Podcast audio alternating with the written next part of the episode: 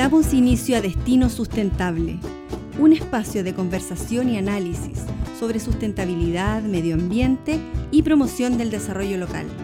Abordaremos noticias e iniciativas que rescatan el valor del patrimonio cultural y natural de la región de los ríos. Desde el corazón de la selva patagónica, aquí comienza Destino Sustentable. Presenta Reserva Biológica Huilo Huilo. Conduce Manuel Pinotoro.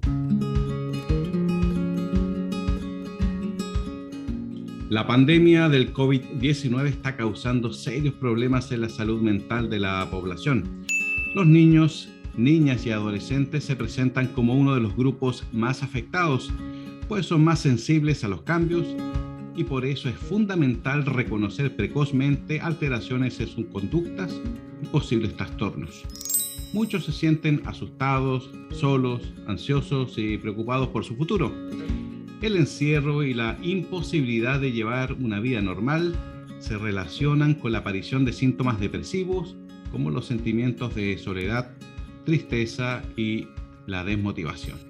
En el programa de hoy daremos una mirada a la salud mental de los niños y niñas en pandemia y trataremos de conocer maneras de ayudar a los padres de abordar de mejor forma esta realidad.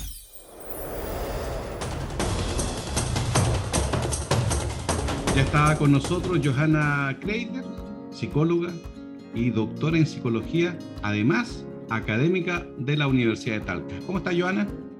Muy bien, muchas gracias, muchas gracias por la invitación. Gracias a ti por acceder a esta invitación. Y te propongo que vayamos de lo general a lo particular.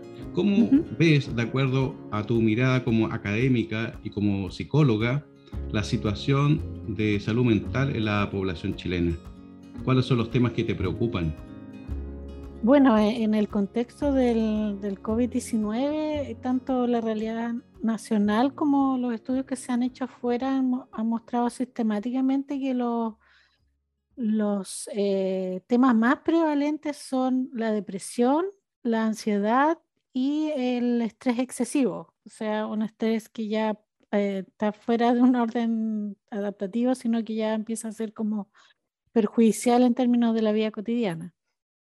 Y en términos de la vida cotidiana, como dices tú, ¿cómo se manifiesta? ¿Cuáles son los problemas que causan? Pensemos en los niños. Sí, Mira, em, en general los trastornos eh, depresivos, la depresión, tienen múltiples maneras de manifestarse, a veces una, combinación de varios, de varios síntomas. Eh, por ejemplo, eh, pueden tener dificultades para conciliar el sueño o tener sueño excesivo. también hay como una marcada cansancio, falta de energía, también si uno observa cambios en el, en el apetito, la forma de comer, ya sea que aumenta mucho el, el, el, el apetito o se disminuye dramáticamente, también es un síntoma que puede estar asociado a depresión o ansiedad o, o, a estrés o a la combinación de los tres. Em, eh, suele pasar que hay síntomas como de, de, problemas de atención y de concentración. Eh, hay una especie como de retraimiento o como distanciamiento de la, de la actividad, o sea, hay un sentimiento ya de no querer participar o puede haber también sentimientos como de abandono, de desesperanza, eh, muchas veces acompañado también con eh, pensamientos em, eh, como ideas de muerte o, de, o incluso de, idea, de ideación suicida. En general, eso en términos generales, ahora los niños y niñas em, suelen presentarse con la depresión con una apatía muy marcada, con irritabilidad, o sea, hay cambios como de ánimo eh, bastante brusco y también como una tristeza más o menos constante o permanente. Y los padres cuando advierten situaciones como estas, estas señales, ¿no es cierto? ¿Qué deben hacer? ¿Cómo se deben comportar? Eh, bueno, lo, primer, la, primera recomendación es que si yo tengo duda o sospecha, por mínima que esta sea de que hay algo que no está bien o he observado alguno de estos, de estos síntomas que hemos relatado, es consultar a un, a uno una profesional eh, que esté especializado idealmente en salud mental y si no en, depresión o ansiedad y, y, hacer la consulta respectiva. Eh, lo segundo es que mientras yo más pueda conversar con el niño, niña o adolescente de los temas, es mejor. A veces uno piensa que no tocando los temas es mejor para el, el niño, niño, adolescente y en realidad eh, mientras yo pueda presentar una cercanía y, pueda sentir que hay un espacio de confianza donde pueden expresar lo que sienten, eh, eso es mejor, digamos. O sea, es, el ideal es que puedan mantenerse cerca y en contacto. Em, y bueno, em, luego de ir a, consultar, eh, seguir las indicaciones de, de él o la profesional en el caso. Johanna, tú hablabas también de cambios en el apetito. Supongo que eso causa también problemas en la salud física, ¿no es cierto? Porque aparecen problemas de obesidad. Sí. Otros tipos de alteraciones en la alimentación.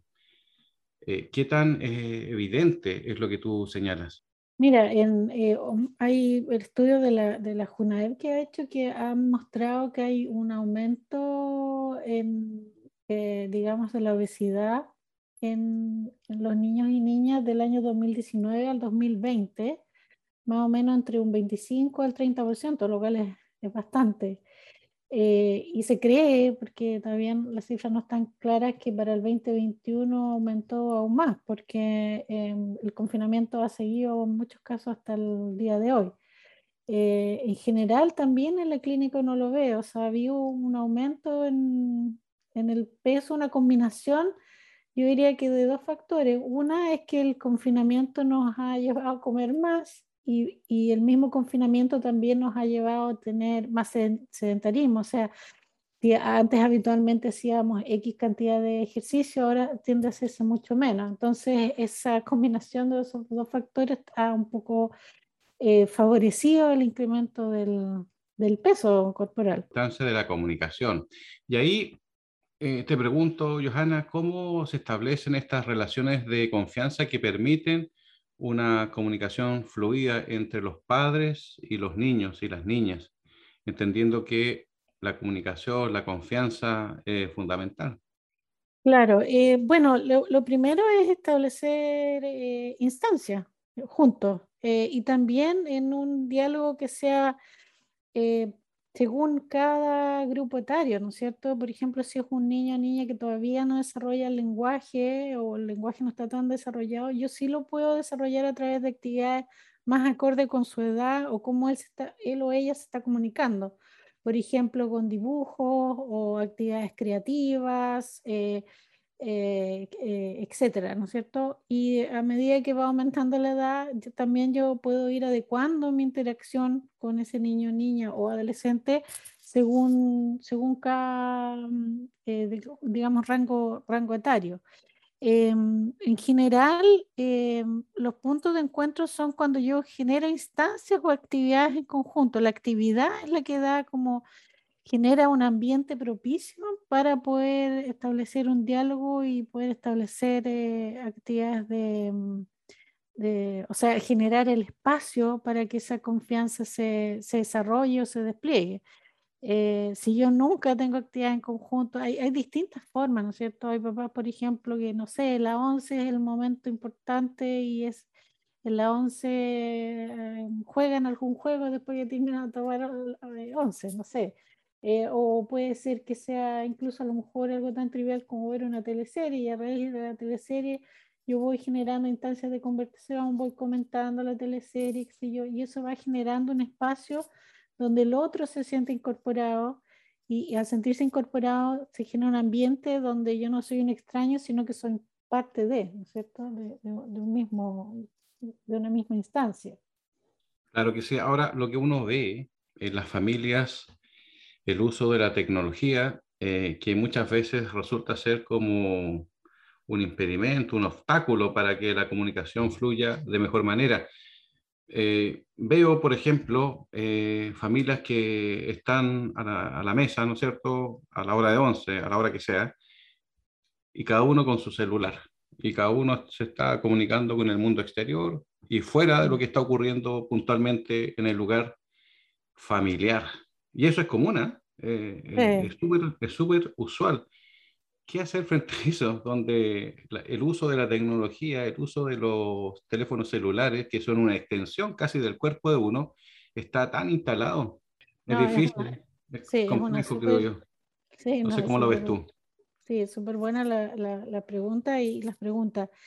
Eh, bueno, eh, en general, eh, yo creo que estar, y esto es para adultos, niños, adolescentes y, y yo diría que es transversal para todos, hay generar instancias donde uno está conectado al celular y generar, y generar instancias donde uno no está conectado al celular. Y eso y eso está, digamos, tiene que estar eh, claramente establecido en el hogar. O sea, em, yo creo que es importante llegar a acuerdos de en qué momentos se va a estar conectado el celular y en qué momentos no. Y también uno como adulto ser capaz de dejar el celular a un lado, porque eso cuesta.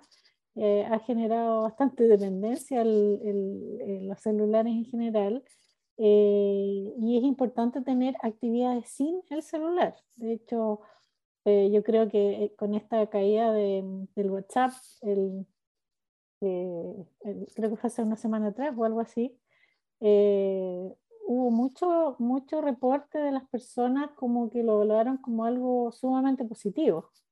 eso muestra de que el, dejar el celular a un lado por periodos o, a, veces no tan cortos, puede ser incluso más largo, puede ser algo beneficioso, no necesariamente algo perjudicial.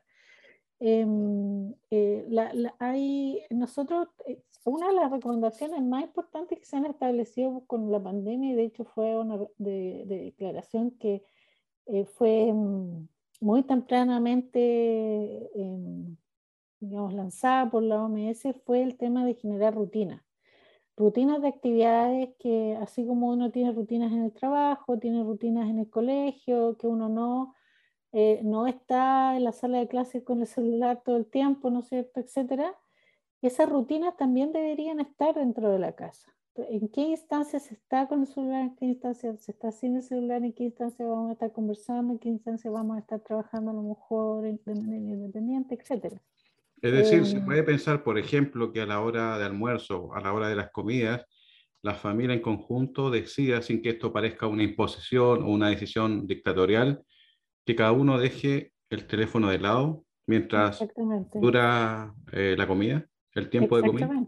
Exactamente, a eso me refiero con, con rutinas que pueden ser para, para, un niñito chico, a lo mejor, claro, va a ser, vamos a funcionar así, pero a lo mejor adolescente vamos a llegar a este acuerdo, ¿no es cierto? Eh, porque eh, el tema de, de, poder generar rutina, rutina, así como lo tenemos en la vida presencial, generarla dentro del hogar es sumamente importante y es saludable para todos, para, para los adultos y también para los niños, niñas y adolescentes. Johanna, hablamos de tecnología a partir del uso de los teléfonos celulares. Te quiero preguntar sobre el uso excesivo de videojuegos. Porque con esto de la pandemia, los niños y las niñas, los estudiantes en general, ahora pasan más tiempo en casa y quien tiene la oportunidad de estar conectado a las redes sociales y principalmente hacer uso de videojuegos, lo hace y de manera excesiva y de manera también indiscriminada. Entonces, eh, eso, ¿qué problemas eh, podría causar en la salud mental de los niños y niñas del país? Mira, uno de los riesgos eh, con el uso excesivo de videojuegos es la adicción a los videojuegos, que ya, digamos, se, ha sido un trastorno que está dentro de, de, las categorías diagnósticas. Em, y, esto está dado básicamente porque el videojuego eh, genera una instancia de, mucho refuerzo inmediato.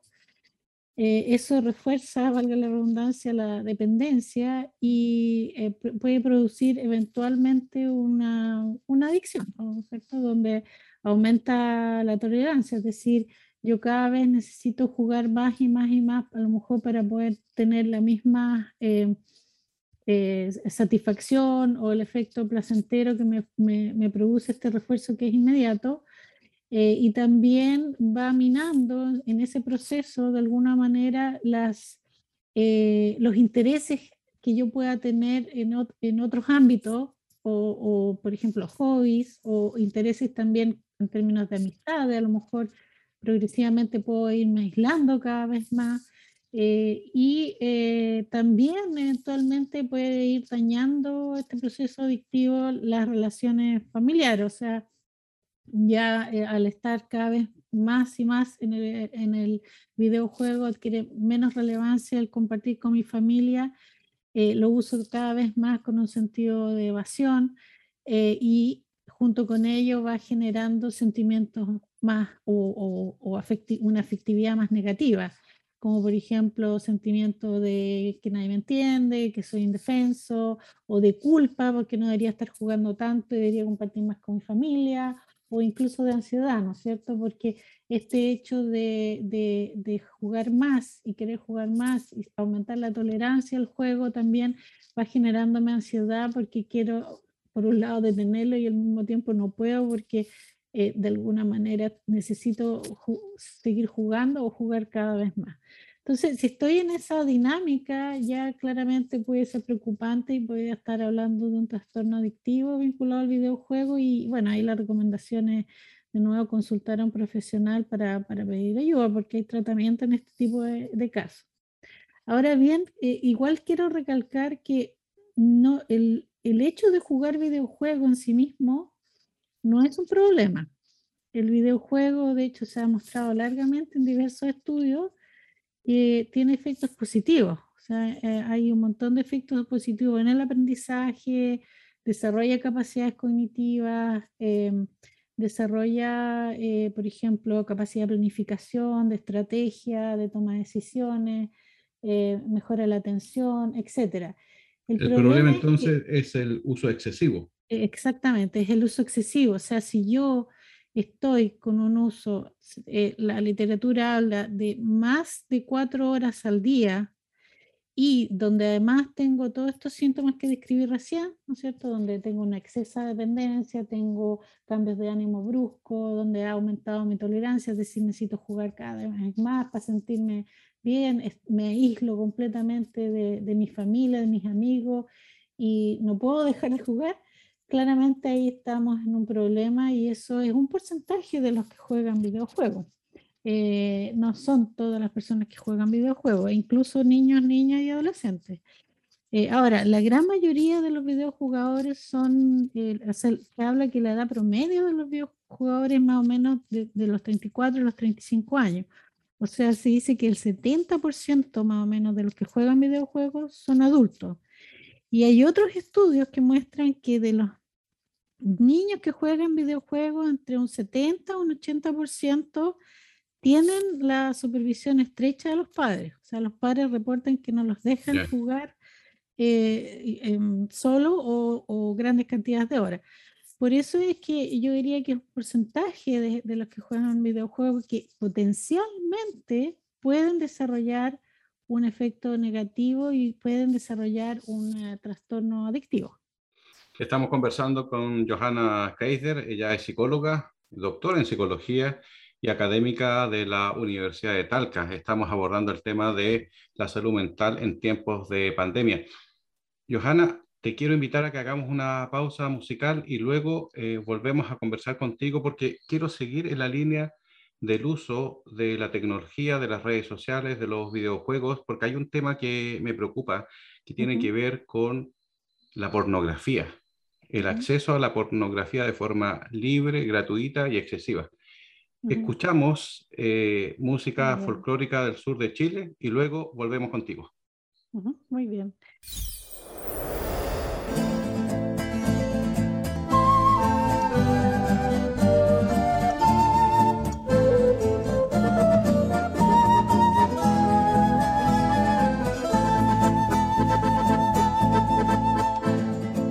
Isla de Lemuy hacia el sur de Puquelón, tendrá tiraura casa el liucura don Simón, por dentro el carpintero con parales la firmó, con bueyes los complicados llegando para la ocasión.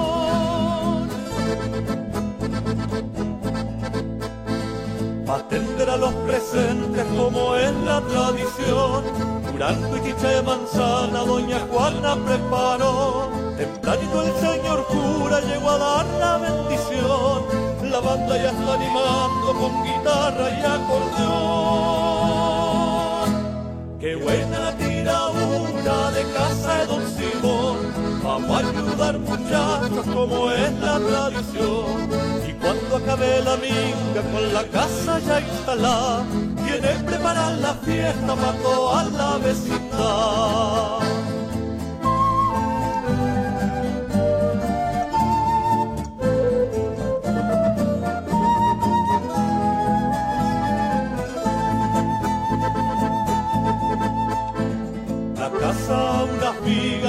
Base se apernó, los bueyes cual hacia la playa arrastró. Al remolque de una lancha se fue cruzando el canal, flotando como una nave en un zarpe colosal.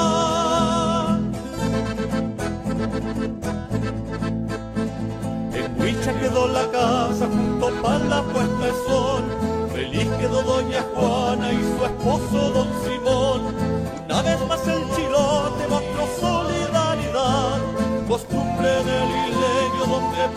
la hermandad. Qué buena la tiradura de casa de Don Simón, vamos a ayudar muchachos como es la tradición. Y cuando acabe la vida con la casa ya instalada, viene preparar la fiesta para toda la vecindad. Qué buena la tiradura de casa de Don Simón, vamos a ayudar como es la tradición. Y cuando acabe la vida con la casa ya instalada, tienen preparada la fiesta para toda la vecindad. Tienen preparada la fiesta para toda la vecindad,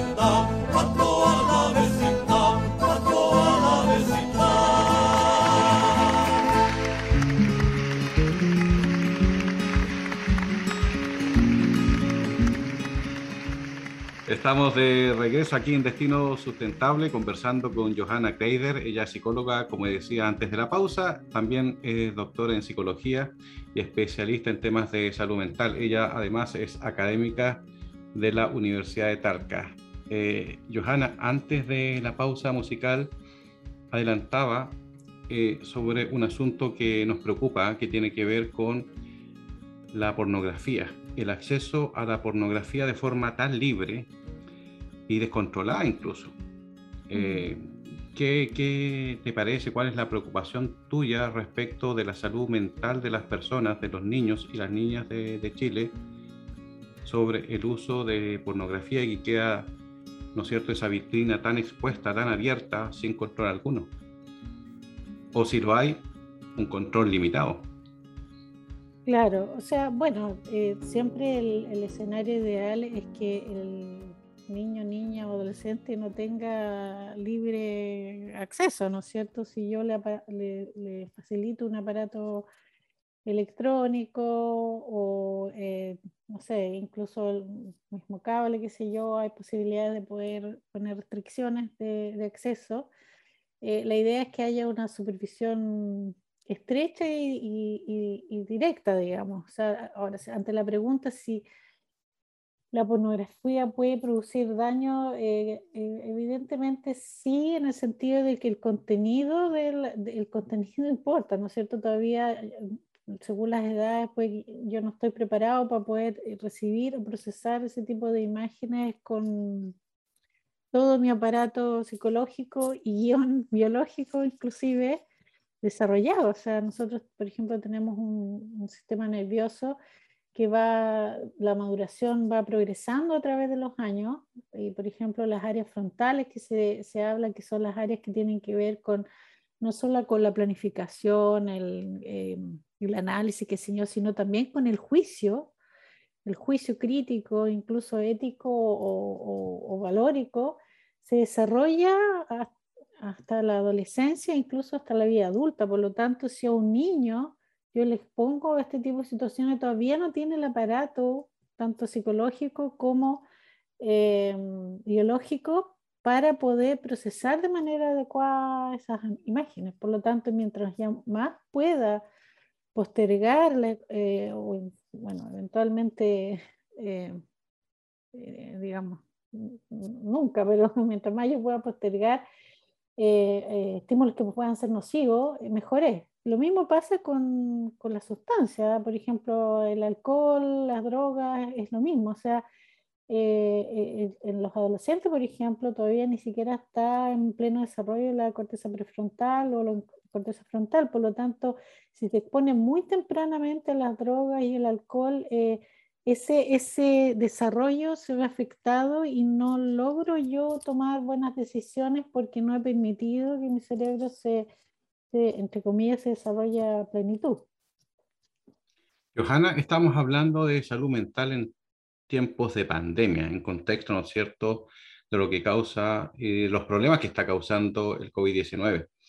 Pero lo que tú adviertes, lo que ves desde la academia, desde tu práctica, si lo comparamos con hace cuatro años, eh, ¿la situación es, parecida, es igual? ¿O cuáles son los elementos que agravan el comprometimiento de la salud mental de las personas, entendiendo, claro, que está el contexto de pandemia, pero hay algún otro elemento que visiblemente no esté, ¿no es cierto?, eh, claro y que pueda ser un elemento también que pueda comprometer la salud de las personas.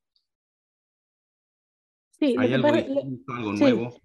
Sí, lo que, lo que, pasa es que lo, lo nuevo son las condiciones de de eh, eh, lo, que ha generado de alguna manera la situación de, confinamiento em, y a veces, muchas veces de hacinamiento, eh, más las dificultades em, muchas veces económicas que vienen acompañadas con, con el tema de la pandemia. sí, nosotros sabemos que hay problemas de salud mental y, y problemas de salud mental críticos, ¿no es cierto? Nosotros sabemos que la depresión es un problema que ha existido, existe y, que hay que, digamos, ponerle atención, en Chile en particular. Pero la, pandemia vino a aumentar eso, esa, digamos, esa prevalencia. Se habla que ha aumentado por lo menos, no sé, entre un 20 y un 30%. Y, y esto es porque básicamente el, el confinamiento, ah, o sea, de hecho se dice que no hay nadie que pueda decir que no ha sido afectado por el COVID o la pandemia. Alguien de algún modo ha sido afectado igual. Por ejemplo, si yo no sufrí una depresión, a lo mejor lo sufrió un cercano, alguien muy cercano a mí, eh, mi mamá, mi papá, eh, o un hermano, una hermana. Eh, si a lo mejor yo no me he muerto de, de COVID, sí lo ha, hay alguien cercano a mi familia que lo, que se han muerto por COVID y eso ha afectado a la familia y es un duelo que hemos tenido que procesar. Em, eh, el, tema de estar todos con, eh, dentro de, del hogar con eh, trabajo o estudios remotos, muchas veces en una sola pieza, tres o cuatro personas, a veces con un solo computador para poder trabajar, a veces teniéndonos que turnar para poder responder a las actividades y las responsabilidades que tenemos obviamente que, que, eso incrementa los niveles de estrés de manera exponencial. Y aparecen eh, situaciones de violencia, además.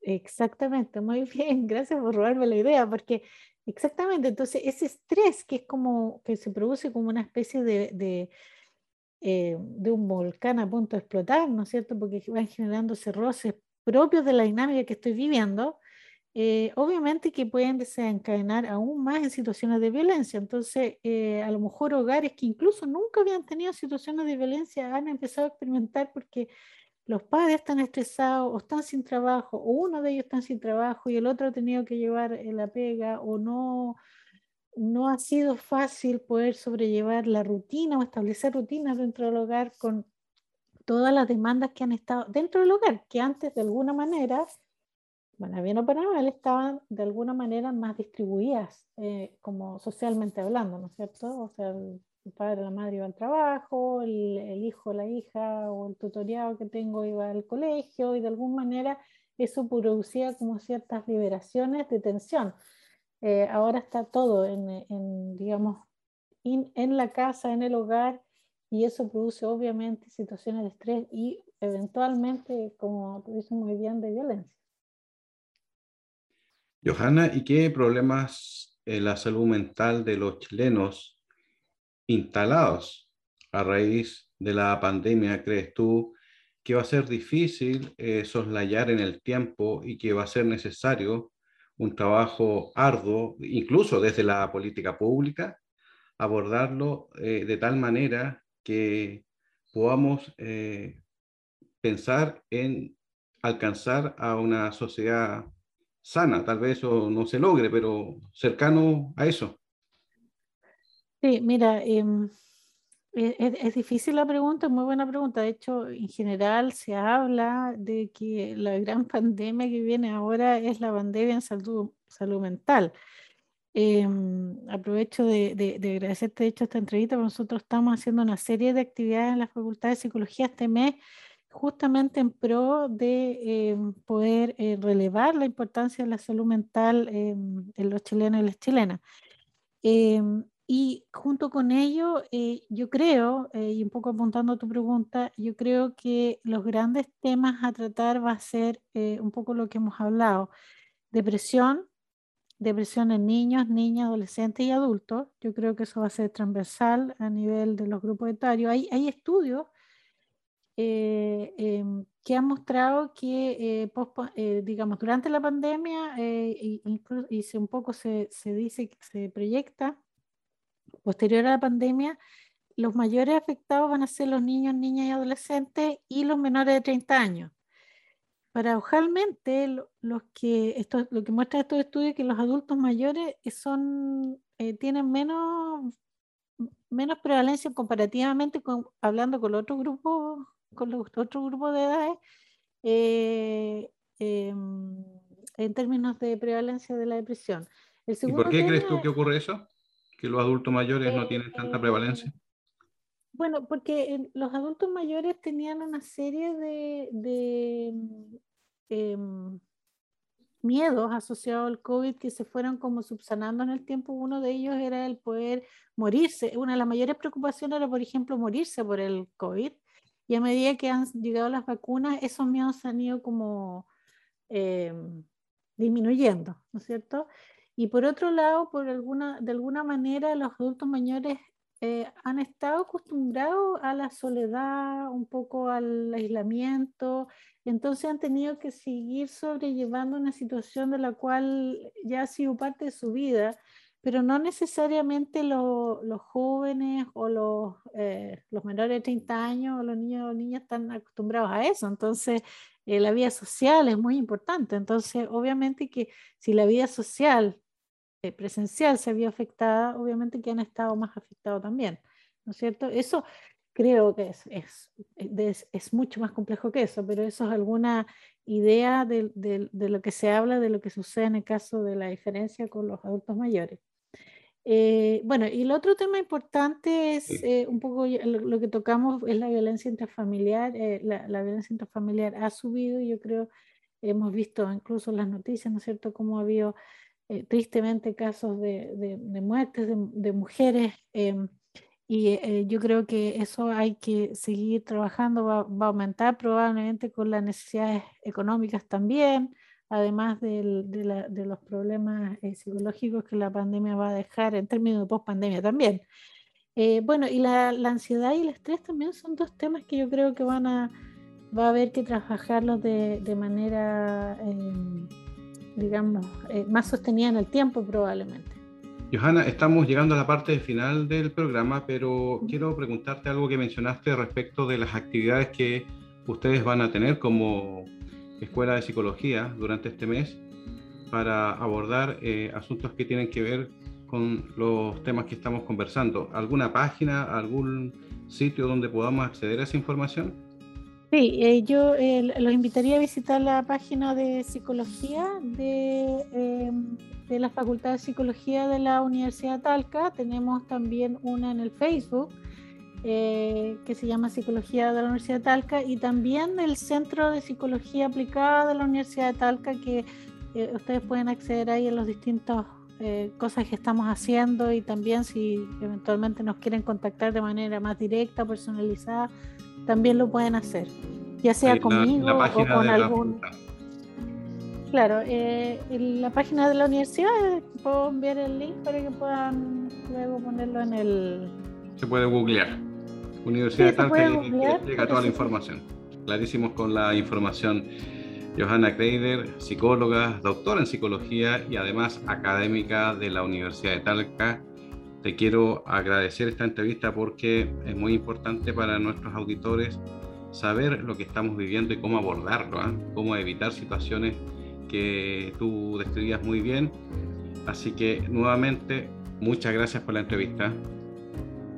No, por nada, muchas gracias a usted por la invitación y espero que sea de, ayuda para todos los eh, escuchas a este programa. Claro que sí, pues, de mucha ayuda. Muchas gracias, Johanna.